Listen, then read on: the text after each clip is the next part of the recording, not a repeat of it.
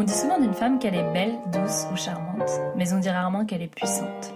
Je pense que c'est par l'histoire des mots qu'on peut pointer les fragilités d'une société. Alors reprenons ce qui nous a été omis. Bienvenue sur Puissante. Je suis Marie Comac et chaque semaine je reçois une femme qui partage un bout de vie, un bout d'intime, qui nous raconte ses rapports à la société, au mental, au corps, à sa sexualité. Je vous invite à découvrir l'histoire de ces femmes qui pèsent sacrément dans le game. Très bonne écoute. Euh, je m'appelle Manon euh, et, donc j'ai 24 ans et pourquoi c'est important pour moi de, de, euh, répondre au sujet du, de la sexualité actuelle, de, de, mon point de vue sur ce sujet-là dans notre société, c'est parce que bah, tout simplement on a l'impression qu'on en parle de plus en plus, que c'est partout autour de nous, mais, mais, en fait pas tant que ça. Quand, quand on essaye, enfin tout le monde peut faire le test, je pense, d'en parler avec ses potes, avec sa famille. Et, euh, et, en fait, on se rend compte que ça va vite amener des petits rires. Enfin, moi, la première, hein, mais euh, euh, où ça va être un peu gênant, où on va pas prendre ça sur un sujet sérieux. C'est difficile d'en parler sérieusement, euh, alors que c'est un sujet qui peut être vraiment pris au sérieux, que ce soit euh, en termes de santé, en termes de business, en termes juste d'intérêt personnel ou juste de l'impact que ça peut avoir dans notre vie. Et, et donc, du coup, peu importe l'axe qu'on prend, que soit business, santé ou autre, euh, ou éducation par exemple, euh, bah, moi, pour moi, la sexualité, c'est un vrai sujet qu'on n'approfondit pas assez euh, en termes de débat. voilà. Je pense que donc c'est pour ça que bah, par exemple j'ai j'ai voulu j'avais envie d'entreprendre dans ce milieu-là et je savais pas exactement comment vraiment au début et, et je me suis dit bah autant interroger d'abord les gens qui ont osé entreprendre là-dedans. Alors il y a plein de manières d'entreprendre. Hein. Pour l'instant j'ai j'ai interrogé que certaines personnes, mais, euh, voilà. Euh, je me suis plus jeune, euh, ado, je me suis jamais vraiment posé la question, je crois. Je crois que j'avais juste envie d'essayer, sans ça vraiment savoir ce que c'est, enfin tout ce que ça engendrait, je veux dire. Il n'y avait pas vraiment de tabou dans ma famille. On, on faisait pas mal de blagues là-dessus, donc je savais que si, si un jour j'avais besoin d'en discuter, je pouvais. C'est pas pour autant que j'ai eu la discussion gênante de, venant de ma mère ou de mon père ou des deux euh, sur la sexualité euh, la première fois, etc. En fait, ils ont même pas eu besoin de le faire. Je pense que j'ai pu entendre des informations dessus ou grappiller des, des informations avec le même le peu d'éducation sexuelle qu'on a pu avoir à l'école. Je pense que j'avais un peu une vision euh, de si un jour, voilà, j'allais faire ma première fois, euh, voilà, la capote c'est important, euh, voir la pilule et surtout la capote d'abord quand même ou les deux. Mais euh, mais euh, j'avais pas ouais, trop de d'appréhension ou de peur. Je me disais qu'au pire bah, j'allais demander aussi à la personne avec qui euh, avec qui ça allait se passer puisque ça allait enfin c'était censé être avec une personne avec qui j'allais avoir un minimum de confiance euh, quand même. Euh, même si je croyais pas du tout à cette idée de du fait que ma première fois fallait absolument que ce soit avec le grand amour. Donc j'avais déjà un point de vue là-dessus même voilà ado, c'est marrant, sans rien y connaître, sur le fait que c'était pas grave, c'était pas le même amour de ma vie, que j'y croyais pas du tout. Euh, ce qui peut être pourtant important pour euh, pas mal de jeunes parfois. Euh, et, et mon point de vue à la sexualité maintenant, bah en fait, je pense que je suis de plus en plus libérée par rapport à ça. Alors c'est plein de de petites expériences. Je pense que Berlin, j'ai travaillé à Berlin et du coup j'ai vécu là-bas vraiment pendant six mois, puis je suis pas mal retournée depuis maintenant deux, trois ans. Et j'ai vraiment adoré cette ville, euh, principalement aussi pour la, le sentiment de liberté et de sécurité, euh, liberté autant d'idées politiques, mais aussi euh, sexuelles qu'il peut y avoir là-bas. Euh, enfin, je sais pas, tu vas en boîte, euh, tu sais que tu vas pour danser et pour kiffer le son et pas pour pas, pas pour choper. Donc en fait, tu vas vraiment pour t'amuser, pas, euh, pas, pas avec un arrière-pensée derrière et pas forcément pour rentrer avec quelqu'un. Et, euh, et, donc, du coup, tu as aussi cette liberté d'esprit de te dire tu t'habilles comme tu veux. Enfin, même si bien sûr tu t'habilles comme tu veux dans tous les cas quand tu veux séduire, mais euh, comment dire, euh, je sais pas, enfin, il y a une liberté assez incroyable, que ce soit dans la ville ou même après des festivals que j'ai pu faire autour. Euh, tu vas tu te baigner dans un lac, tu t'habilles, tu t'habilles pas, enfin, t'as un maillot de bain, t'as pas de maillot de bain, tout le monde s'en fout, c'est pareil. Donc, une certaine liberté du corps, d'un rapport à la nudité, à la pilosité, euh, aux formes, euh, et, au, et au style de fringue, enfin, tout. Ça m'a fait beaucoup réfléchir. C'est une époque aussi où j'ai commencé à écouter beaucoup de podcasts. Et c'est là où Là, c'est la première fois que j'ai osé affirmer mon féminisme, parce que je pense que j'adhérais au féminisme depuis longtemps, mais j'aimais pas le mot féminisme, je dois le reconnaître. J'avais du mal avec ce mot.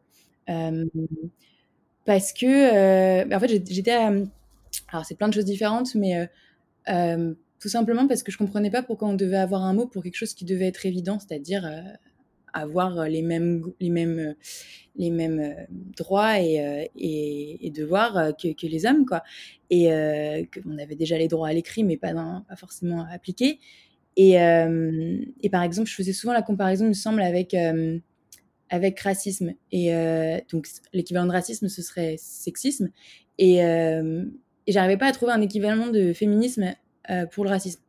donc, il y a, y, y a plein de mouvements qui sont qui sont euh, antiracisme évidemment et, qui, luttent pour ça, mais je, je trouvais pas le mot équivalent. Et parce que bah voilà, c'est évident qu'il faut pas être raciste et qu'il n'y a pas de race quoi. Et euh, pour moi, je disais bah c'est évident qu'il n'y a pas de différence entre l'homme et la femme. Donc voilà, j'avais du mal avec ça. Et puis après, j'ai compris qu'en fait, on s'en fiche du mot. Euh, ce qui compte, c'est juste de, revendiquer que voilà, on qu'on assume et qu'on revendique ses droits et l'application de ces droits là. Et, euh, et c'est pas grave s'il y a un mot en plus ou en moins. En fait, euh, je suis pas linguiste, quoi. Et, euh, et non, mais c'est vrai. Et puis, et puis en fait, je l'ai assumé à partir du moment où, où c'était au boulot et pourtant voilà c'était au boulot à Berlin mais j'étais aussi avec des Français pas mal de francophones et parfois avec une culture qui, me rappelait un peu celle de Paris et où il y a une blague sexiste sur enfin ce serait loin à expliquer mais qui m'a pas fait rire mais vraiment pas. Enfin, à me faire deux secondes, puis ça m'a, ça m'a dérangé, puis je me suis reconcentrée sur mon boulot et eux, ça continue à côté. Et, euh, et du coup, euh, à un moment, on m'a, on m'a dit, mais attends, Manon, euh, désolé, enfin, genre, euh, mais Manon, euh, t'es féministe. Et en fait, c'est la première fois qu'on me l'a posé frontalement la question. Et je me suis dit, bah, si c'est ça être féministe, c'est pas rigoler à votre blague, ouais. donc, donc oui. Et là, j'ai commencé à, à l'assumer.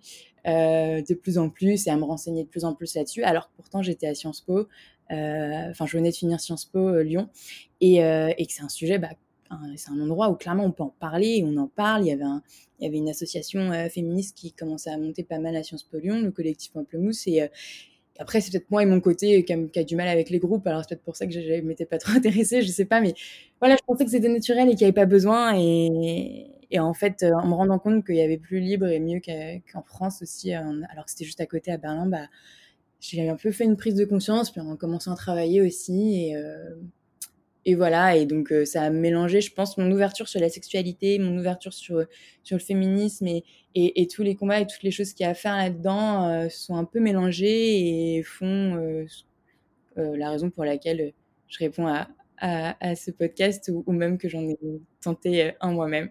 voilà. Alors, euh, c'est vrai que je suis encore loin d'être experte sur, euh, sur les différents courants du féminisme, mais s'il y en a un qui me parle et que j'ai commencé un peu à explorer, c'est ce qu'on appelle le mouvement sexe positif, enfin, sexualité positive, il me semble. Et, et c'est promouvoir voilà, une vision de la sexualité qui est libre, libérée et, et joyeuse et, positive. Et, euh, et, pour moi, ça passe par, euh, et pas que pour moi d'ailleurs, ça passe par euh, voilà, une connaissance de son corps, de comment il fonctionne, de qu'est-ce qu'on a envie, ce qu'on n'a pas envie. Et donc, du coup, qu'est-ce qu'on a le droit de dire ou pas dire, le fait qu'on ait le droit tout simplement de clairement dire ce qu'on aime ou ce qu'on n'aime pas dans la vie, dans nos idées, mais aussi dans notre sexualité, évidemment. Euh, et en fait, euh, oui, parler des droits de la femme et des droits sur son... Là, il y a beaucoup de débats sur euh, GPA, PMA, etc., qui concernent, qui concernent des couples, qui concernent des parents, qui concernent des enfants, mais qui concernent aussi beaucoup le corps de la femme, comme, comme avant, quand on, quand on a enfin eu droit à l'IVG, ça concernait quand même le fonctionnement du corps de la femme. Et ben finalement, euh, le féminisme incite euh, les femmes et les hommes, hein, euh, tout le monde, à mieux comprendre comment le corps de la femme fonctionne.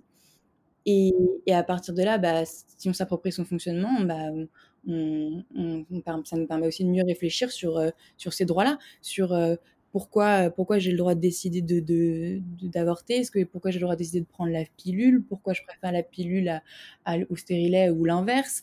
Euh, et, ça permet de réfléchir par nous-mêmes et pas de se faire imposer euh, un pas imposer, mais un, trop orienter ou influencer euh, un choix de contraception, par exemple, de par un, médecin qui peut être un homme, euh, qui connaît très bien son métier, évidemment, mais mais parfois on nous explique pas tout. Et euh, je dis pas qu'il faut remplacer le médecin évidemment et, lui dire ce qu'on veut alors que ça se trouve bah, notre corps ne l'acceptera pas. Ça, il le sait mieux que nous. Mais mais au moins avoir l'idée en tête qu'il y, a plein d'autres dispositifs qui existent. Typiquement, je vais donner un exemple plus concret et un peu moins théorique. moi, quand j'ai demandé un système de contraception, c'est vrai que j'ai demandé la pilule parce que même si je connaissais vite fait les autres, c'est celui dont on entendait le plus parler. Et, encore, je savais même pas tous les différents types de pilules qu'il y avait. Et, euh, et euh, j'aurais aimé qu'un médecin me m'explique euh, vraiment plus en détail. Pourtant, mon médecin était très... Ah non, du coup, le médecin que j'ai eu, en plus, c'était pas mon médecin généraliste de famille. C'est après, euh, j'ai demandé la pilule en, étant arrivée à Lyon pour mes études. Donc, c'est un, un médecin que je connaissais pas. Euh, et qui n'a pas forcément pris le temps de m'expliquer d'autres dispositifs et, euh, voilà donc euh, et tous les effets que ça aurait pu avoir notamment sur ma sexualité enfin bout quand j'ai changé de pilule j'ai pris une pilule continue qui m'a j'ai eu l'impression, après c'est pas que ça, mais qui m'a changé ma libido, qui m'a changé ma, sexualité. Et c'est sûrement pas que ça, mais peut-être. Et, puis en soi, c'était des fausses règles et je, je connaissais pas même si c'est pas forcément agréable, mais je connaissais pas tous les effets euh, des règles, les effets des hormones sur mon corps. Maintenant, euh, je les découvre. C'est pas forcément toujours une partie de plaisir, mais parfois j'ai l'impression euh, de bénéficier aussi de, mes vraies hormones, de mes vrais cycles sur mon énergie, sur plein de choses.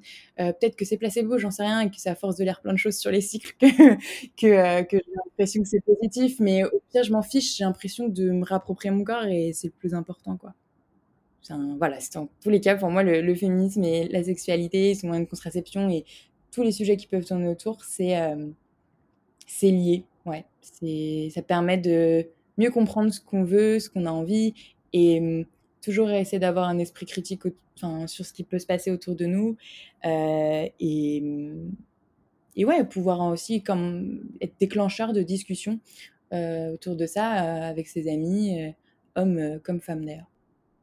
Ouais. Voilà, après, tu, enfin, on parlait aussi un peu de, la notion de sororité. Je te disais tout à l'heure que j'avais du mal avec, avec enfin, que j'avais pu avoir du mal au début avec le mot féminisme, donc encore une question de vocabulaire. Pareil, le mot sororité, ça c'est clairement propre à moi je trouve qu'il a tout à fait sa place, évidemment, euh, dans la langue française, et c'est génial qu'il reprenne euh, autant de place d'ailleurs. J'ai eu un débat récent euh, avec mon père sur l'opposition fraternité-sororité. Bah, J'étais là, évidemment, je vois, vois, pas le problème avec sororité si fraternité existe. C'est d'ailleurs un mot bien plus juste et précis quand on parle de par exemple de 3, 2, 3, 4 sœurs, on devrait dire sororité, euh, c'est évident, euh, là en termes juste familial. Après, euh, en termes de solidarité, vraiment comme le, mot fraternité peut, peut avoir bah, sur, sur d'ailleurs tous nos monuments, c'est vrai qu'il a ce même sens de, de, de, solidarité. Moi, pour tout le monde, je dirais solidarité, c'est plus clair. sororité a quand même cette notion de genre. Euh, et, euh, et, puis après, moi, je pense qu'il y a aussi toujours, euh, c'est moi, hein, c'est juste l'effet de groupe qui me fait peur. J'ai toujours peur à partir du moment qu'on me mette dans une case ou dans un groupe que, que je peux pas me détacher des idées du groupe ou que ce soit important pour le groupe.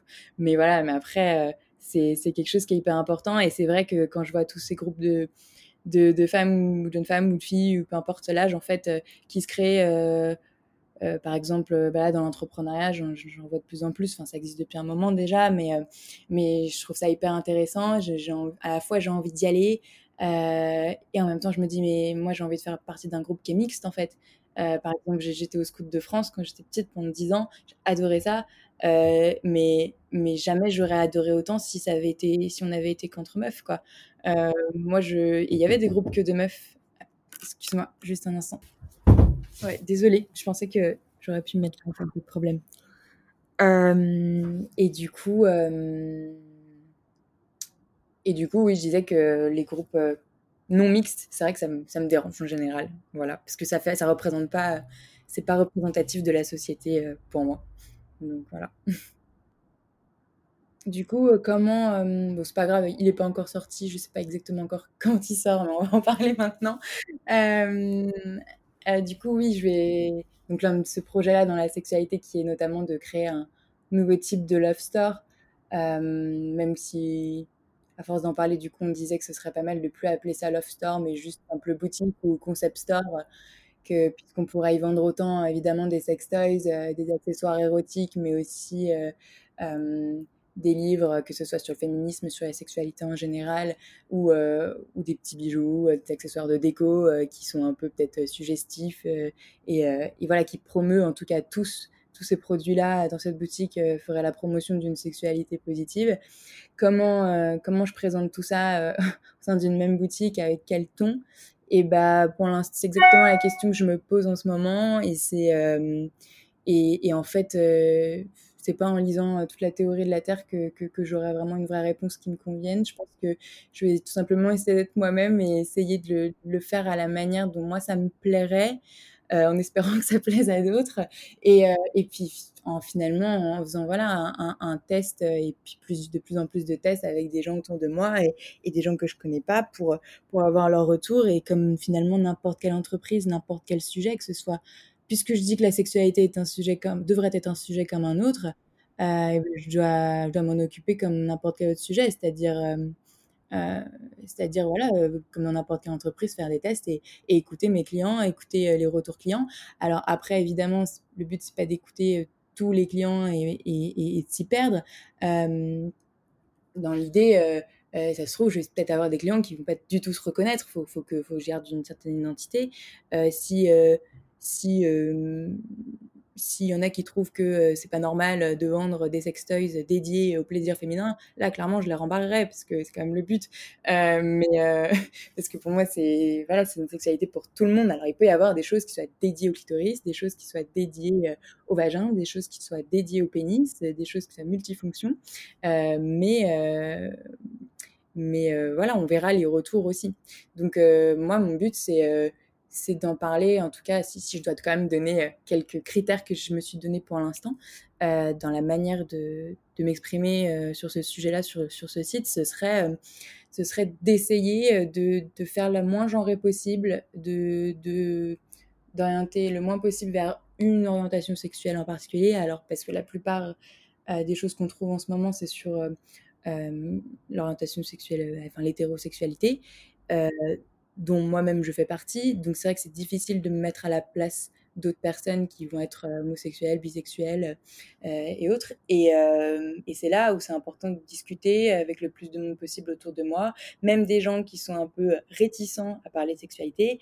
Euh, des potes de potes qui clairement quand je leur dis que je me lance dans un podcast sur entreprendre la sexualité et, et faire un, un, voilà, un concept store, love store, euh, ils me regardent pas avec des gros yeux parce qu'ils se retiennent, mais, euh, mais peut-être prêts, quoi.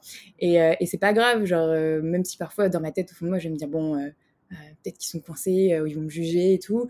Euh, J'essaye, je vais essayer le euh, plus possible, bon, jusqu'à ce qu'ils me jugent vraiment en face et qu'ils m'insultent. Peut-être que là, je vais m'énerver, mais, mais, euh, mais non, mais ça arrive, quoi. Je sais que ça peut arriver, quoi. Donc, donc je, je m'y prépare. C'est toujours pas arrivé, donc ça va.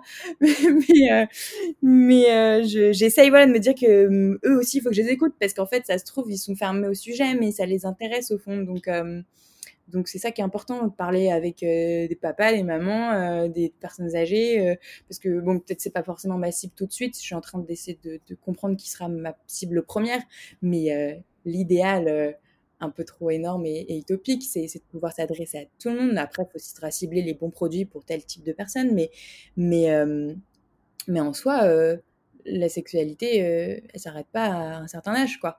Donc c'est aussi ça le débat de nos jours. on est de plus en plus nombreux euh, lui aller les 20, 20, 35 ans, 40 ans à, promouvoir, surtout en tant que femme, une, cette sexualité positive, mais il faut aussi en parler après 50 ans, quoi. Et, euh, c'est difficile parfois d'en parler avec ses parents ou avec des gens de l'âge de notre parent euh, en ayant 25 ans. Euh, mais il faut aussi essayer de le faire ou savoir le faire. Et, euh, et du coup, j'essaye de, voilà, de voir avec les parents de mes amis ce qu'ils pensent de mes projets, si, S'ils me regardent un peu euh, avec un air inquiet ou pas, j'essaie de les rassurer, euh, comme quoi ça peut être un business comme un autre euh, et que je vais m'en sortir. Mais non, pour l'instant, ceux qui ont une cinquantaine d'années autour de moi, c'est c'est voilà, des questions, mais comment, comment, comment tu vas faire, à qui tu vas t'adresser, est-ce que tu vas vraiment en parler sur, sur tous les réseaux sociaux? Est-ce que, est que tu vas en parler sur LinkedIn? Bah, Par exemple, poster mon questionnaire juste un peu en étude de marché, avant de le poster sur LinkedIn, c'est vrai que je me suis posé quelques questions. J'étais là, bah ouais, si je suis sûre de me lancer là-dedans dans mon projet, je vois pas pourquoi je devrais avoir peur de le mettre sur LinkedIn. C'est un vrai c'est un, un, vrai projet d'entrepreneuriat, donc euh, je vois pas le problème. Mais c'est vrai que je me suis quand même posé la question. Je me suis moi-même un peu auto-censurée cinq minutes, quoi. Donc, euh, comme, euh, et après, pour en avoir, et j'ai pas voulu en parler à mes parents tout de suite, euh, par exemple à mon père à qui je peux souvent demander un avis, même sur ce genre de truc, évidemment. je lui ai pas dit tout de suite, ah, t'en penses quoi de, de poster sur LinkedIn? Parce que je sais pas, je me suis dit qu'il allait peut-être me mettre des freins, pas vraiment, mais gentil, en mode ah bon, t'es sûr, fais attention. Et, il m'a dit après, ah, bah j'aurais bien, j'aurais bien voulu que tu me le dises parce que j'aurais, je suis j'aime bien être au courant de ce que tu fais, mais mais il m'a pas dit je t'en aurais empêché, que de toute façon tu fais ce que tu veux. mais euh, voilà, dans le doute, j'ai eu peur qu'on me freine euh, si je demandais conseil, parce que je me freinais déjà toute seule. Donc du coup, euh, je l'ai fait quand même, en ayant un peu peur, mais voilà. non, pour reprendre depuis le début, enfin depuis un, un, peu plus en amont, qu'est-ce qui fait que j'ai un peu de plus en plus confiance et de moins en moins peur? Ça va de pair sur le fait de parler de sexualité et de plus en plus partout. Euh, et de manière aussi sérieuse que, que disant que je vais entreprendre dedans que, que, ça va être mon métier, ma vie, quoi. Euh, c'est, euh, bah, c'était notamment cette expérience à Berlin, mais c'était, ça, ça, prend du temps hein, quand même. Et c'était aussi avec ce master euh, en entrepreneuriat, donc le master Innover Entreprendre, master spécialisé de l'ESCP, c'est petit moment pub, euh, mais que, je recommande fortement, et parce que en fait, outre toute la pédagogie que je pourrais expliquer en moment large, et, et, les profs et les directeurs de master qui sont géniaux, ça m'a donné vachement encore plus confiance qu'avant. Déjà, être acceptée dans cette formation-là, ça m'avait donné confiance en moi, en mes capacités, etc. Mais, mais euh, même dans, dans, ce milieu de, euh, de, de, la sexualité, le, fait que mon directeur de master, euh, enfin l'un de mes directeurs de master me, me soutienne là-dessus à fond, qu'il accepte que, que, je fasse mon business plan pour valider mon, mon master là-dessus à la place de faire un mémoire ou un stage, voilà.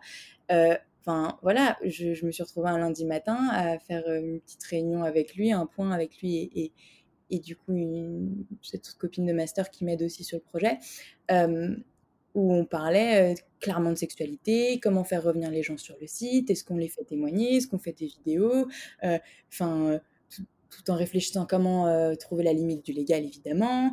Euh, enfin, à parler clairement de sextoys, euh, lui à nous envoyer parfois un dimanche soir quand il trouvait des informations là-dessus, des vidéos sur le dernier, la dernière boîte de sextoys qui fait fureur aux États-Unis. Enfin, bon, voilà, il, était complètement à fond parce qu'il voyait ça de ses yeux d'investisseur et sûrement et voilà d'entrepreneur et pas pas du, papa ou, du, juste du, mec euh, qui s'inquiète euh, euh, que deux jeunes filles entreprennent là-dedans, de l'image que ça peut avoir, machin. il a juste, enfin, je crois qu'il croit en nous et que c'est pour ça qu'il nous soutient. bon, après, c'est pas seulement le fait qu'il croit en nous qui fait que j'ai moins peur.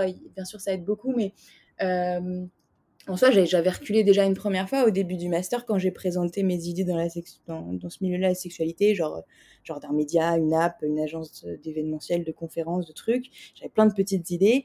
Euh, on s'amusait et on apprenait en même temps à pitcher. Je voyais bien euh, comme, euh, que les retours parfois de mes camarades, notamment bah, des garçons, un peu perplexes, quoi. Genre, qu'est-ce qu'elle va faire à monter une boîte sur le cul, dans le cul, ça va être de la pornographie, c'est n'importe quoi. Bon, ils n'ont ils ont pas dit ça, j'exagère, mais je, je, surinterprète leur, ce qu'ils auraient pu penser. Non, par contre, ce qu'on m'a vraiment dit, mais c'était quand je pichais cette application un peu coach sportif sur découvrir sa sexualité, bah, c'était mais attends, moi j'ai aucun problème dans ma sexualité. Euh, je vois pas le problème. Et moi, j'étais là, mais je, je, je veux pas t'agresser, je, je, je réponds à aucun problèmes. Je dis pas que tu as des problèmes toi, ta vie, ton couple.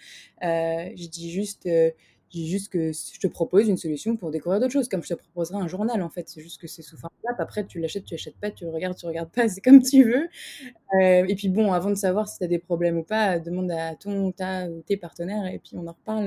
Euh, on a tous besoin de parler de sexualité, en fait, tout le temps, je pense, dans notre, au sein d'un couple euh, ou avec les partenaires qu'on peut avoir. Et, en fait, c'est jamais un problème, faut juste en, en, parler, quoi.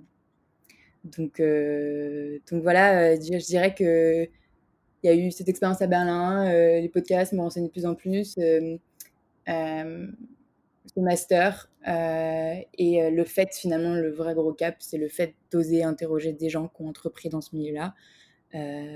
ça m'a vraiment encore plus donné, ça me redonne à chaque fois que je découvre des gens comme ça qu'une nouvelle nouvelle dose de confiance en comme quoi je fais pas n'importe quoi et que c'est normal, oui, c'est normal d'essayer d'entreprendre dans ce milieu-là. Voilà.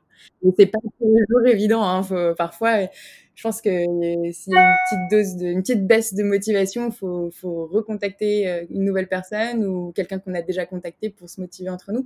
Mais en soi, c'est pareil dans l'entrepreneuriat, dans un autre, un autre milieu, hein, qu'on soit dans l'automobile ou, ou la sexualité. Je pense que ça peut être autant difficile et c'est un peu le but de mon podcast, c'est de montrer que les entrepreneurs dans la sexualité, ils ont les mêmes problèmes que les autres entrepreneurs. Alors un peu différents, un peu plus sur le financement parce que ça fait peur, mais euh, mais sinon euh, sinon ils vont avoir le même problème comme on comme on fait de la pub, comme on trouve nos clients, c'est qui notre marché, euh, à quel prix on met notre produit. Enfin c'est quasiment la même chose en fait. Il faut juste s'adapter au marché. Alors, bah sur le sujet de la masturbation, je crois que moi, j'ai découvert ça. euh, c'est très bizarre de parler de ça dans un podcast, pardon. Euh, vers euh, 13 ans, je dirais. Alors, je me rends absolument pas compte si c'est tôt, tard, trop jeune, trop tard, enfin, même s'il ne doit pas avoir de règles. Euh, mais, mais et je sais même pas comment l'idée m'est venue. Genre, euh, me semble c'était après mon bain, quoi. Mais je suis allée dans ma chambre et j'ai pensé à ça. Ou je pense que j'ai dû, enfin, c'est en se lavant, tu, commences à te rendre compte que tu es sensible de là. Et puis, euh, voilà. Mais j'avoue que je sais absolument pas comment l'idée m'est venue parce que clairement, comme beaucoup de nanas, apparemment, eh ben, je ne regardais pas de pornographie du tout jusqu'à très tard. Et euh, j'en ai jamais regardé, quoi, jamais vu. Euh, je n'étais pas tombée dessus par hasard, comme, euh, comme apparemment ça peut arriver euh, sur Internet. Donc, euh, ouais, je pense que c'était juste une histoire de sensation, d'envie de, découvrir son corps, euh, de savoir ce qui se passait dessous, quoi. Et, euh, voilà.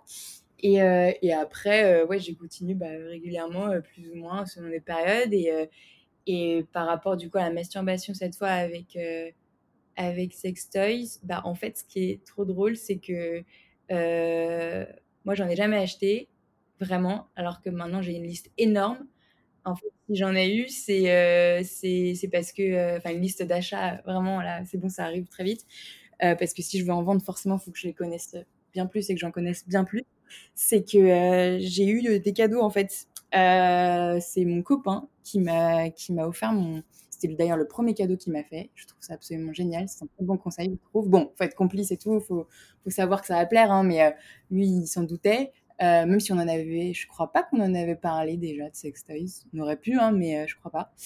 Euh, et il m'a offert un, un œuf télécommandé.